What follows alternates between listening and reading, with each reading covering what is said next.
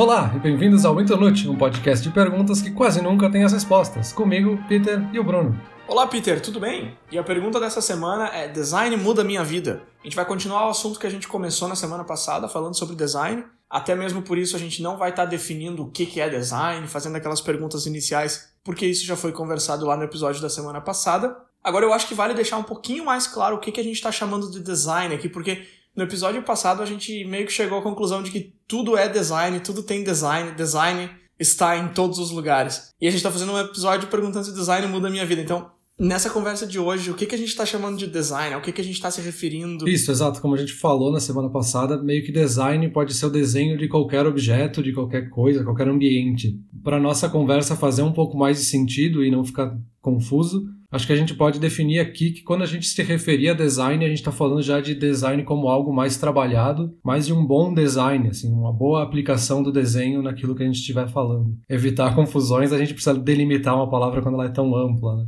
Para começar, outra coisa que a gente comentou no episódio passado é sobre aquela série Abstract, que a princípio a gente achou que cada episódio ia tratar sobre um dos temas do design, e aí passando por arquitetura, por ilustração, por design gráfico, design de interface, enfim, cada episódio sobre um tema diferente. E aí eu queria saber a tua percepção antes da gente comentar especificamente sobre cada episódio, assim, o que, que tu achou dessa série? Cara, a gente não estava errado. Cada episódio fala sobre uma profissão do design. Antes de eu entrar um pouco mais nisso que eu tô falando agora, eu queria voltar na que eu falei várias vezes no episódio passado, que era, pô, mas uma profissão de design não tem nada a ver com a outra. E agora, realmente assistindo e vendo cada profissão, tintim por tintim, eu percebi que elas são bem, bem diferentes mesmo. Por exemplo, eu vi um sobre design de palco e um sobre design automotivo. E é, e é muito esquisito para mim chamar essas duas profissões pelo mesmo nome, que é designer, porque são profissões completamente diferentes. Agora, voltando um pouco no seriado, realmente, eu assisti alguns episódios, cada um fala sobre uma área do design, mas eu achei, não sei se tu vai concordar comigo, eu achei que o seriado entra muito no, na persona do artista. Ah, nós vamos falar sobre arquitetura. Não, vocês não estão falando sobre arquitetura, vocês estão falando sobre um arquiteto.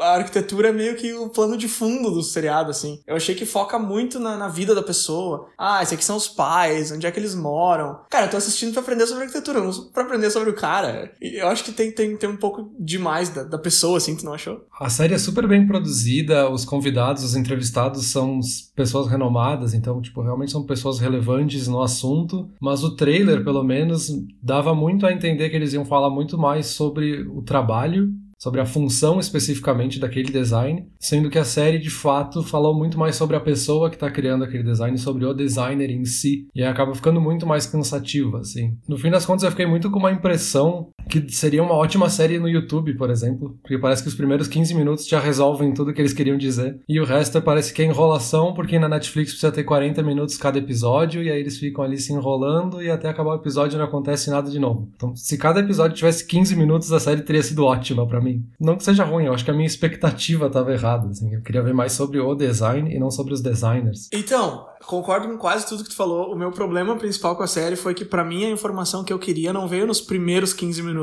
Caberia em 15 minutos, mas ela tá dissolvida ao longo do episódio. E basicamente o que a Netflix tá falando, pelo menos na primeira temporada que foi que eu assisti, ela tá me dizendo assim: ok, tu quer aprender sobre arquitetura, tu vai ter que aprender sobre esse cara junto. tá, ok, vamos lá, me mostra sobre esse cara. Mas agora entrando um pouco mais específico, já que eu puxei a arquitetura aqui, que foi o primeiro episódio que eu assisti, uma coisa que eu achei muito interessante é que aqui no Canadá, em Montreal, tem uns prédios que são muito diferentes eles são super tortos, assim, parece que os apartamentos estão meio que caindo para fora, mas de uma maneira que fica legal. Desse jeito que eu falei parece horrível, mas não, é tipo, é super bonito, super moderno, assim, a gente até pode botar um link aqui pro, pro prédio na descrição. E eu sempre achei muito bacana esse prédio, tem um em Montreal, tem um em Vancouver, tem mais na verdade, mas tem uns que são mais famosos. E eu sempre achei super bonito. E aí no episódio do, desse seriado Netflix, eles estavam entrevistando justamente o arquiteto que desenhou esse prédio. Aí eu, pô, legal, prédio aqui do Canadá. E aí ele começou a explicar coisas, e aí que a gente vai, de repente, começar a falar um pouco mais sobre a pergunta que é o design muda a minha vida, ele começou a falar por que, que o prédio é desenhado dessa maneira. E eu sempre achei que fosse, tá, porque é bonito, é diferente, chama atenção, é moderno, é legal. Ok, mas isso é secundário pro cara. Na verdade, o prédio é desenhado dessa forma porque ele montou os apartamentos quase que como um jogo de Tetris, assim. Todos os apartamentos têm três andares e eles não são lineares, eles se encaixam um no outro e isso acontece para que ele consiga construir um corredor do prédio a cada três andares. Então ele ganha muito espaço fazendo isso. Isso eu achei muito bacana. Eu nunca tinha visto um prédio onde tu tem corredores só a cada três andares. Tá? Normalmente o prédio tem um corredor por andar que liga todos os apartamentos. Esse não. Esse, pelos apartamentos serem de três andares cada um, você consegue fazer um corredor só a cada três andares. Isso eu achei muito legal. E ele mostrou várias outras características desse prédio, o que, que eles fizeram com a garagem, o que, que eles fizeram com, com os terraços para caber bem mais em bem menos espaço. Isso eu achei fantástico. É, eu acho que a arquitetura é um bom ponto para a gente começar essa conversa, porque não tem como a gente fugir da arquitetura. Todo mundo vive em algum ambiente,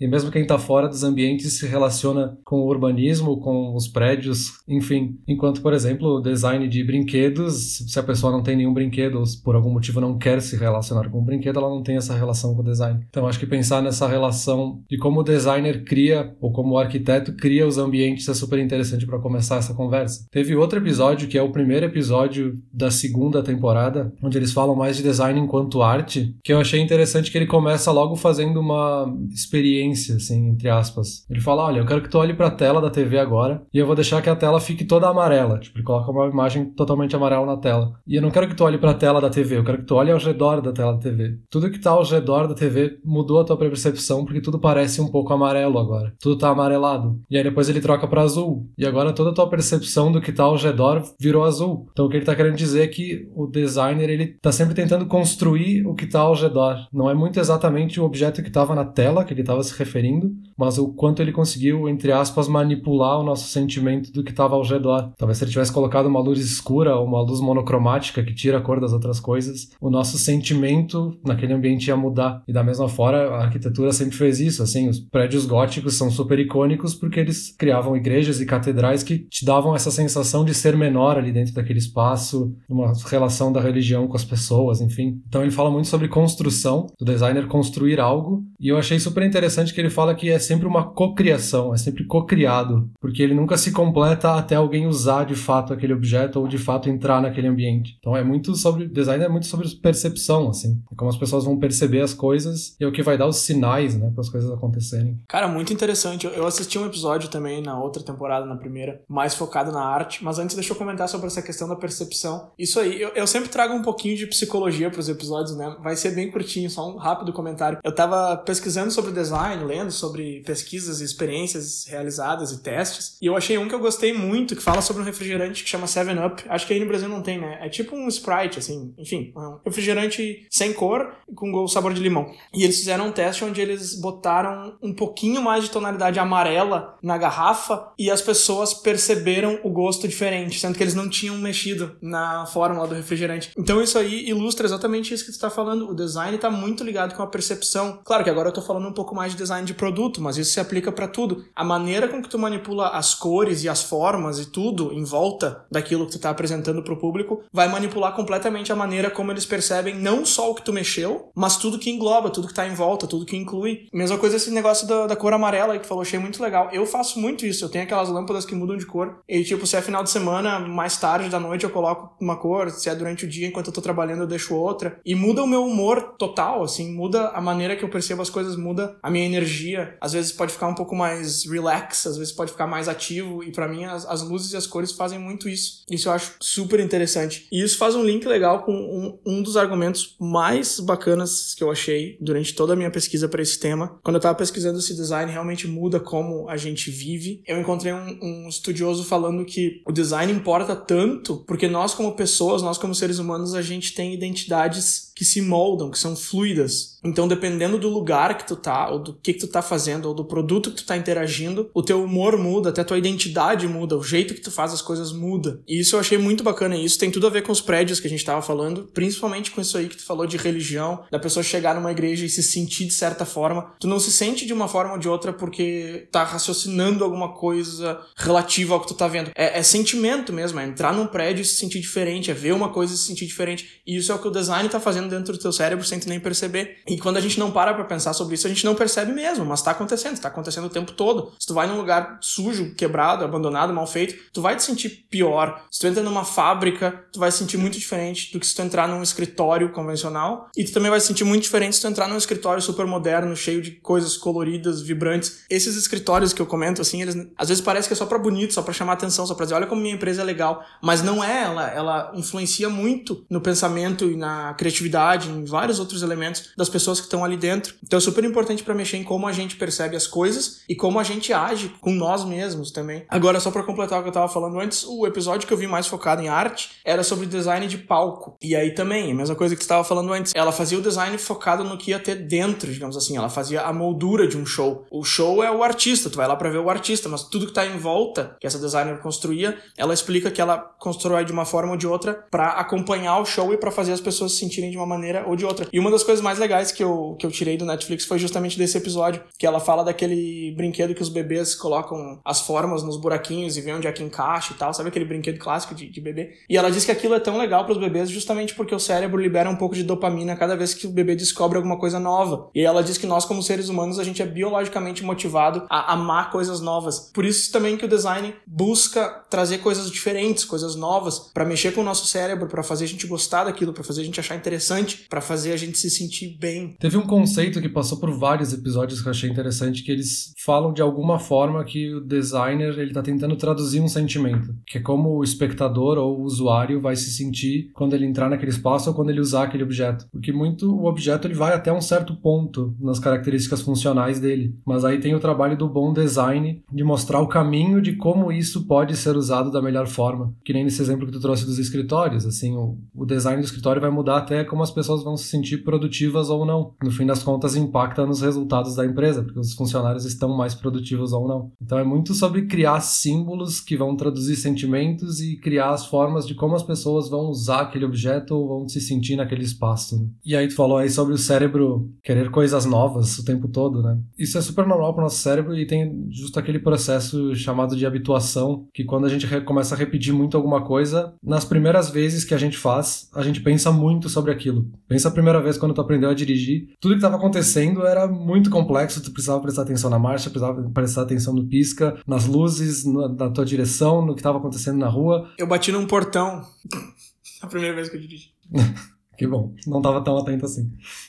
Mas o teu cérebro estava 100% ligado, prestando atenção em tudo que estava acontecendo. E depois de dirigir 100, 200, 300 horas, teu cérebro já começa a automatizar algumas coisas. Ele já está habituado, então ele começa a passar por esse processo de habituação, porque ele precisa liberar espaço para outras coisas e para poder aprender coisas novas. E aí o que alguns designers fazem é tentar quebrar esse processo de habituação para te sempre se sentir criando algo novo e nunca se sentir entediado com alguns produtos. É, por exemplo, que se usa muito no design de aplicativos, né? A gente tem sempre tem que parecer que tem alguma coisa nova pra gente se sentir estimulado a fazer mais coisas ali, né? Ah, então por isso que o Facebook fica mudando o layout deles o tempo todo. Cada vez que eu abro, parece um site diferente. É, um pouco é isso, assim, tentar quebrar essa habituação para te sempre se sentir com algo novo, sempre se sentir liberando hormônios positivos no teu cérebro, sabe? Ah, e uma outra coisa nesse episódio sobre design de palco que eu achei interessante, que é só uma frase, mas que eu acho que conecta bastante com o que a gente falou no primeiro episódio. Teve um designer que falou que o design, que o design é a ponta do iceberg e que tudo que tá embaixo da água que a gente não vê, que é o iceberg inteiro, é o trabalho árduo que sustenta aquilo. Então, um bom design, quando a gente está vendo ele, quando a gente está usando ele, ele é o resultado de muito, muito, muito trabalho, muita pesquisa, muito teste, muita evolução. É a coisa que a gente comentou no, no primeiro episódio, mas agora eu trago esse mesmo argumento embasado por pessoas da indústria mesmo, por designers que fazem isso há um bom tempo. Mais do que isso, eles falam também que um bom design deve ser invisível. Eu vi essa frase assistindo esse programa na Netflix, eu pensei, como assim um bom design deve ser invisível? Design é pra ser bonito, não? Aí ele fala que um bom design é invisível no sentido de que quando um design é bom mesmo, tu não sente, tu não pensa naquilo. Ele te faz bem, tu se sente bem, tu gosta de usar o produto, tu gosta de visitar o lugar, mas tu não tá pensando por que que tu gosta. Ao contrário de um design ruim. Ele comenta que quando o design é ruim, tu vai ficar pensando o tempo todo como é que podia ser melhor, por que, que eu não tô conseguindo ler essa letra. Tu fica sempre pensando no design. Então, se tu não pensa no design, é porque ele é muito bom. A não ser que tu trabalhe na indústria, lógico, aí tu tá sempre pensando naquilo. Mas para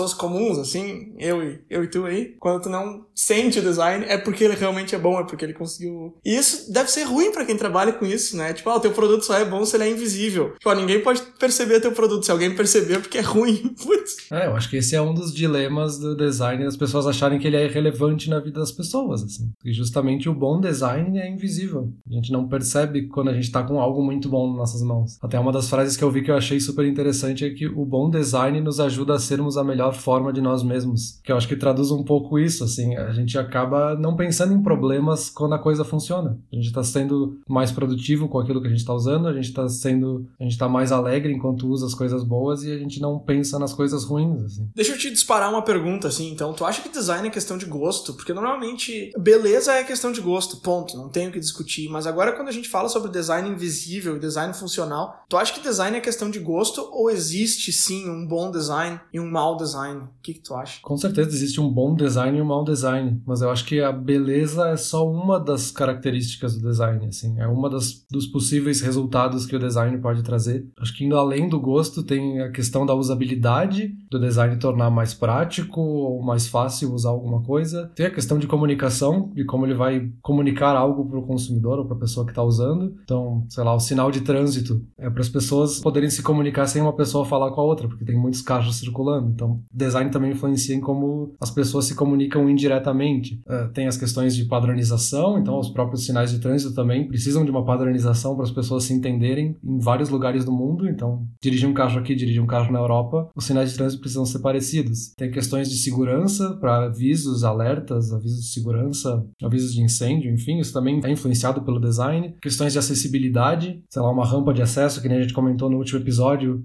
um bom design ou não pode tornar o prédio acessível ou não. E da mesma forma também representação, então se a gente pensar em algo que parece um pouco mais trivial, como os emojis, né, no celular, até pouco tempo atrás não existia emojis pra, com pessoas de cor, só tinha emojis amarelos ou brancos. E aí isso também influencia em como as pessoas se sentem representadas enquanto usam o aplicativo ou não, sabe? Então, sei lá, tem várias funções do design além da beleza. Ah, isso aí do sinal de trânsito que falou é interessante. Eu vi uma frase que o Richard Graff, sei lá, não sei falar o nome dele, que é o diretor executivo do Instituto Americano de Artes Gráficas, ele diz que design é um intermediário entre a informação e o entendimento. Eu achei bonita essa frase, mas eu não tinha conseguido aplicar em nada muito prático. Agora, isso aí que tu falou do sinal de trânsito é bem por aí, né? O design do sinal de trânsito é o intermediário entre a informação, que é, ó, essa rua tá livre para vir ou essa rua não tá, e o entendimento, que é o motorista entender que a rua tá livre ou não. Sim, é, quem tá nos dois lados do cruzamento precisa entender a mesma coisa para poder se comunicar sem precisar abaixar o vidro e gritar, sabe? Mas é, eu acho que essa frase aí de ser intermediário entre informação e entendimento é mais uma forma de dizer que o design é o que dá o caminho de como as pessoas usam ou interagem com as coisas. Né? Até falando de novo da questão da acessibilidade, teve um exemplo que eu achei super interessante. Não, agora não lembro se foi um instituto ou se foi um designer especificamente que criou isso, mas ele criou uma fonte desenvolvida especificamente para pessoas disléxicas, que é a Open Dyslexic Font, que ela foi criada com um desenho específico para ajudar as pessoas que têm algum problema de leitura a lerem com mais facilidade facilidade. E eu achei super interessante, assim. Eu acho que eu nunca tinha pensado sobre isso, assim. Mas tem toda uma questão que torna muito mais fácil para pessoas disléxicas ler usando essa fonte. O cara poder usar essa fonte no Word ou poder usar essa fonte no Kindle dele para poder ler com mais facilidade é um exemplo muito interessante do design de uma coisa que parece trivial, que é a fonte que a gente usa para ler ou para escrever. É, eu acho que a acessibilidade no design vem crescendo muito com os anos, o que é uma coisa ótima. Eu vejo, por exemplo, nos videogames antigamente, há muito tempo atrás,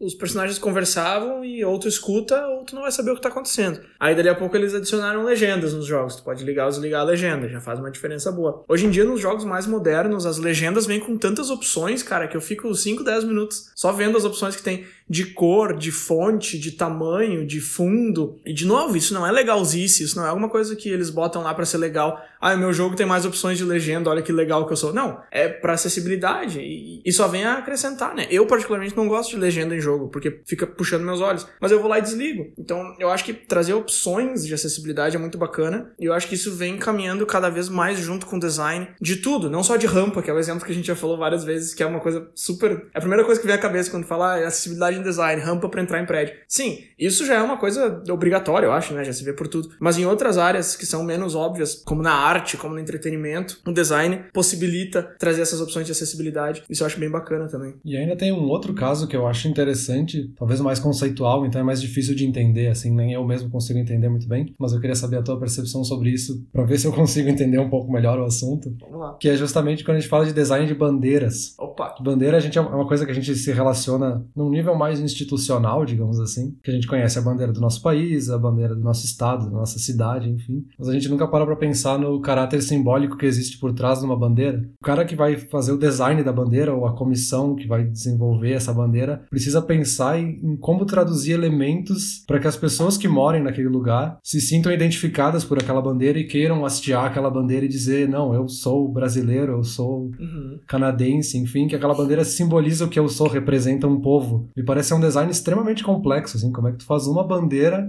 uma arte exclusiva ali que representa milhões e milhões de pessoas e as pessoas de fato têm que sentir uma paixão por aquilo, assim, um sentimento muito intrínseco das pessoas. Me parece super complexo esse tipo de design. Cara, coincidência ter trazido esse tema sobre bandeiras, porque eu tava pesquisando sobre design essa semana e aí eu vi um link para um vídeo sobre bandeiras e eu já tava cansado de pesquisar. Eu falei, ah, vou assistir isso aqui, depois eu volto pra pesquisa. E é um vídeo muito legal, se tu gosta de bandeiras, eu vou te mandar o link depois. É sobre design de bandeiras, não é completamente fora do assunto, mas ele foca nisso aí tudo que tu falou, sobre representação e tal. E bandeira, eu acho que é uma coisa muito massa de se conversar quando se fala sobre design, porque os bons designers, eles, eles dizem que o design tem que parecer fácil, tem que parecer simples, tem que parecer que aquilo ali foi feito sem dificuldade, por mais que exista todo esse trabalho e pesquisa por trás que a gente comentou. Para quem olha, ele tem que parecer uma coisa simples. E as bandeiras, as melhores bandeiras, são exatamente assim. Por exemplo, a bandeira do Canadá, que é uma bandeira que é uma bandeira super bem cotada pela Sociedade de Vexilologia,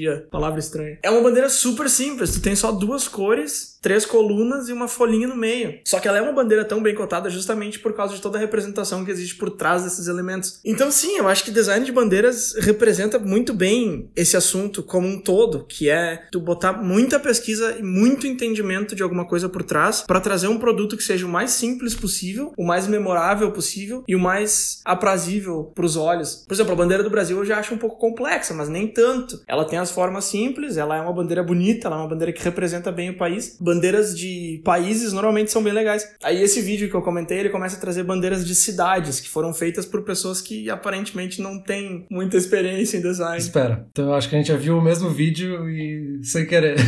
Pode ser. É um vídeo de um cara, tipo, num TED, assim, explicando sobre. Isso, só que ele tá fazendo um programa de rádio, né? Como bandeiras municipais são muito ruins, uma coisa assim. tá, maravilha, a gente viu o mesmo vídeo então. Beleza. é, mas eu acho super interessante, porque ele justamente faz esse contraste, assim, de como bandeiras municipais, bandeiras de cidades costumam ser ruins, porque geralmente não se pensa muito nelas, assim, é tipo um logo da cidade, mas é, ninguém, ninguém hastia a bandeira da sua cidade e fala, ah, eu sou dessa cidade, como eu sou legal. Mas também, por outro lado, pode ser justamente porque não foi pensado num design. Assim, as pessoas levantam as bandeiras dos seus países. Isso também porque a vexilologia está muito ligada aos movimentos nacionalistas no passado. Então, esse símbolo surge muito nisso, quando os países começam a ser formados. Mas as pessoas também querem se sentir parte das suas comunidades e, consequentemente, das suas cidades. Então, um bom design de bandeira, da bandeira da cidade, também é importante para a pessoa se sentir representada e se sentir parte daquela comunidade, sabe? Então, ele faz esse contraste que eu acho super interessante, assim, de como ninguém pensa no design da bandeira da sua cidade, mas que ela pode justamente simbolizar o que, que essa cidade tem de diferente, assim, o que, que diferencia a minha comunidade da comunidade vizinha. Não, com certeza, e também é aí que a gente percebe que um bom designer faz toda a diferença, porque a gente olha as bandeiras de países e elas parecem simples. A maioria das bandeiras de países são formas geométricas simples com cores primárias ou secundárias. Por exemplo, sei lá, a bandeira da Alemanha ou da Polônia, são dois, três retângulos, cada um de uma cor. Parece uma coisa super simples, pensar, ah, qualquer um faz isso aí. Só que aí tu começa a pegar bandeiras de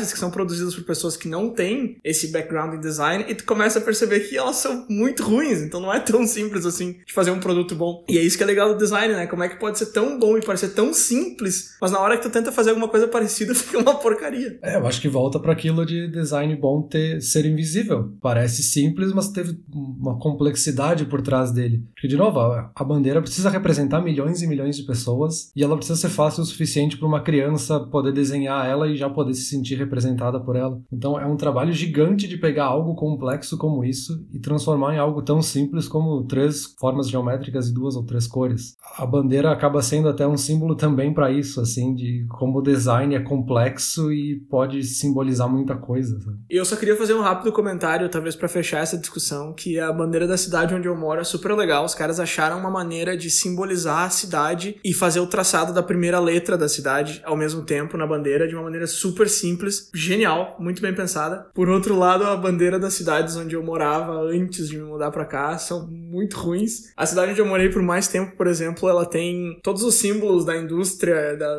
de tudo que eles têm lá. Só que é aquela coisa, né, cara? É, é o que eu faria se eu fosse o designer da bandeira. Ah, eu quero simbolizar a indústria X. Então eu pego, sei lá, um grão da folha que eles e vou tacando tudo ali na bandeira. Enquanto que, na verdade, um bom designer, o que ele vai fazer? Ele vai achar formas e cores simples para simbolizar tudo aquilo. Que é o caso da cidade onde eu moro hoje e que definitivamente não é o caso das cidades que eu morava antes. É uma bandeira cheia de. Tem tanta coisa na bandeira que se eu tentar te descrever tudo que tem na bandeira, eu não vou conseguir de cabeça. E se eu tentar olhar para ela e te descrever, eu vou demorar muito. É, e justamente isso tira o caráter simbólico da bandeira, porque tu não consegue desenhar ela. Se eu te dar uma folha de papel e falar, vá, desenha a bandeira da tua cidade aí, tu não vai conseguir, porque tu vai lembrar que tem um troço escrito em algum lugar, mas eu não sei exatamente onde é que tá escrito, e eu não sei exatamente qual a data que tem também em cima, e aí tem um brasão que eu não sei como é que é, e aí depois tem uma, uma engrenagem aqui num canto, e eu acho que tem uma outra folha aqui do outro lado. É tanta coisa, é tão complexo que já não simboliza nada, assim, tu tá tentando simbolizar tudo e no fim tu não consegue simbolizar nada. E aí, nesses casos, que o design se torna problemático, porque ou ele é bom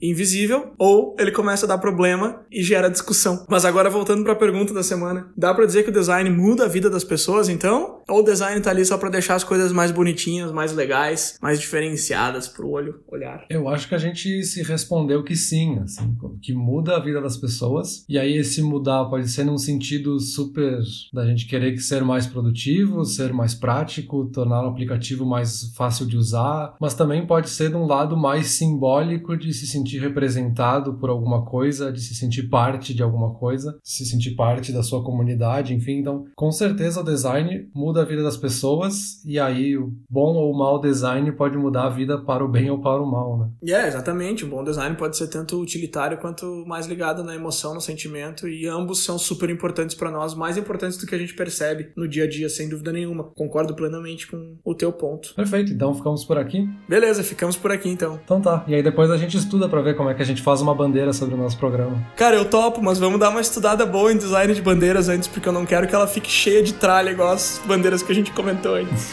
Beleza. Então tá certo, valeu. Falou. Tchau, tchau.